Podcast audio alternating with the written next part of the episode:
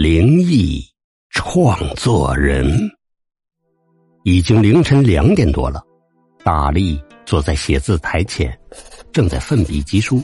和其他人不同，大力不是搞创作，他在写鬼故事，而且他写鬼故事从不用电脑，他喜欢用笔在稿纸上一点一点描述，才会觉着有灵感。编写鬼故事的人有好多种，有的人为了娱乐，也有人业余爱好，更多的人为了获取稿酬。而大力写鬼故事的目的却很是特别，他是为了战胜恐惧。大力小时候经常跟家里人看恐怖片，那时候很小，但是那恐怖的画面牢牢锁在记忆里。从那以后。每晚睡觉，大力都会把床头灯打开，而且只要半夜被尿憋醒，他都会双眼死死的盯住门口的方向，生怕有什么鬼怪闯进来。这种情况一直持续到两年前。恐惧源于未知，如果要是自己创作鬼故事，自己就能勇于面对。其实鬼没有什么可怕的，大力想着。鬼只是自己笔下一个恐怖角色而已。于是，大力开始自己的创作之路。起初，大力写着写着，自己会被吓得半死。但是慢慢坚持到现在，大力渐渐克服了恐惧心理。他写的故事惊悚刺激，成为了现在自己生活中不可分割的一部分。虽然自己。越来越喜欢创作灵异，但是灵感似乎越来越少。难道是到了瓶颈期？昏黄的台灯前，大力使劲揉了揉太阳穴，自言自语道：“最近总熬夜，这脸上都长痘痘了。”大力对着桌子前的一面大镜子嘀咕道：“为了增加恐怖气氛，大力特意在写字台前。”立了一面大镜子，因为大多数恐怖故事里的鬼魂都喜欢照镜子。一边对着镜子挤着脸上的痘痘，大力一边思索着下一个鬼故事的素材。故事本源自生活，没有什么能够阻止你去描绘自己的世界，或者你本就是其中的一份子。老猫低沉沙哑的声音从播放器里传出，一直回荡在大力的耳边。听老猫鬼谈已经是大力一种习惯了。每当灵感枯竭的时候，这个电台频道总会给他无尽的思路。看着镜子里的自己，大力灵机一动，说道：“对呀，我可以写我自己呀，故事就叫……”灵异创作人好了，写一些假设发生在自己身边的各种恐怖事件。想到这儿，大力迫不及待拿起笔，在稿纸上快速的写起来。只是他不知道，在他低头的一瞬间，他面前的镜子里闪过了一道虚影。而老猫最后一段话，大力也没听到。过多的臆想会把自己困住。受伤害的那个，只能是你自己。笔尖在稿纸上飞速的划过，大力写道：“大力是一个专业写手，为了战胜恐惧，开始自己的鬼故事创作之旅。大力用的是自己真名，或者他就是在写他自己，并且在里边加入恐怖的元素。”继续写道：“有一天。”凌晨两点多，大力在创作鬼故事的时候，写到这儿，大力感觉脖子上凉凉的。他抬起头看了一眼紧闭的窗户，没有透风的地方啊！怪了。大力打开收音机，刺啦一声，微弱的电流后，收音机里传出老猫低沉的嗓音：“大家好。”我是你们的老朋友，欢迎大家今天来到老猫鬼谈，今天给大家讲一个镜子的故事。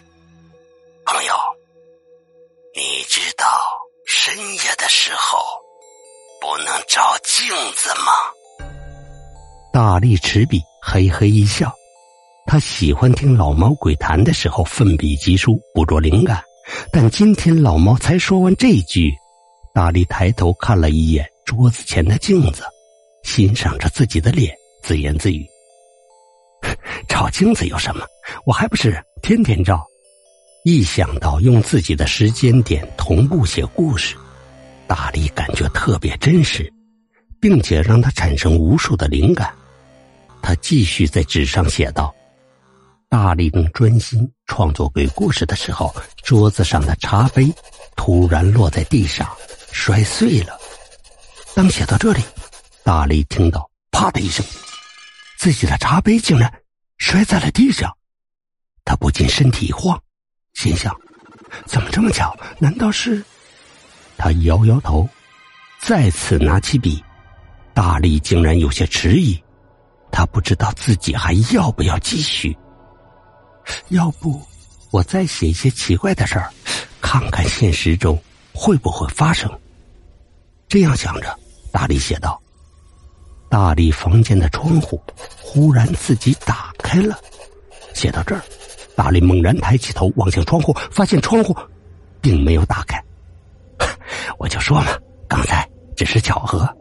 大力这句话刚刚说完，窗户啪的一声打开了。顿时，寒风一下子灌进了房间。此刻的大力已经浑身发抖，不是因为寒风，而是因为这恐怖的现实与虚构。今天不要写了，我我还是早点睡觉吧。大力低声嘀咕着，想离开座位，但是下一个，他惊恐的发现，自己的身体仿佛被强力胶粘在了座位上，根本无法挪动分毫。更让他害怕的是，他的双手竟然开始不受自己的控制。他的左手开始按住稿纸，右手拿起了钢笔，在自己没有写完的文章里继续写着。而大力只能惊恐的看着稿纸，自己写出来的内容。上面写道：“正在写作的大力忽然感觉自己面前的镜子似乎有什么异常，抬头看向了镜子。大力不受控制的看向了前边的镜子。”一刹那，大力身体又猛地一震，因为看到镜中的自己依旧在写着文章，而且镜中的自己身边站着一个红衣的女人。那个女人的脸上除了有一双眼睛，其余的地方竟然长了大大小小的好多张嘴，要多恐怖有多恐怖。而女人看到自己看的。